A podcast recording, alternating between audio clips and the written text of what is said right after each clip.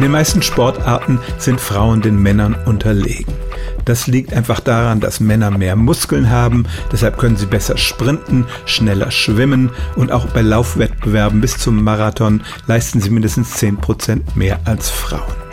Aber in den letzten Jahren sind Ultra-Ausdauerdisziplinen populärer geworden. Da geht es um Radrennen quer durch Europa oder ein Ultramarathon über hunderte von Kilometern.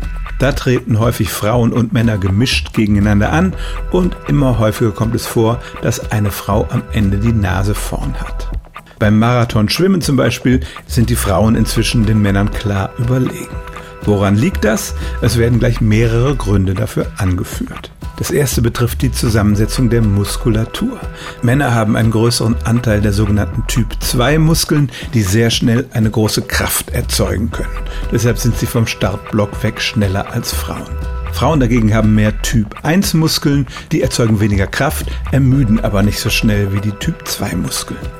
Der zweite Faktor ist ein psychologischer. Bei diesen Ultradisziplinen läuft, schwimmt oder radelt man nie mit voller Kraft, sondern versucht sich seine Kraft über diese lange Distanz einzuteilen. Männer neigen wohl eher dazu, sich zu überschätzen und zu überfordern und wer zuletzt lacht, lacht dann eben am besten.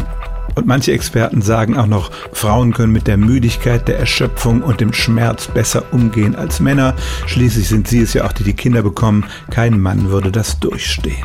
Und so stimmt es tatsächlich, während auf den kürzeren Strecken bis zum Marathon die Männer immer noch die Nase vorn haben, schrumpft der Geschlechterunterschied bei extremen Disziplinen zusammen und immer häufiger geht dabei als erstes eine Frau durchs Ziel. Stellen auch Sie Ihre alltäglichste Frage unter stimmtz.radio1.de.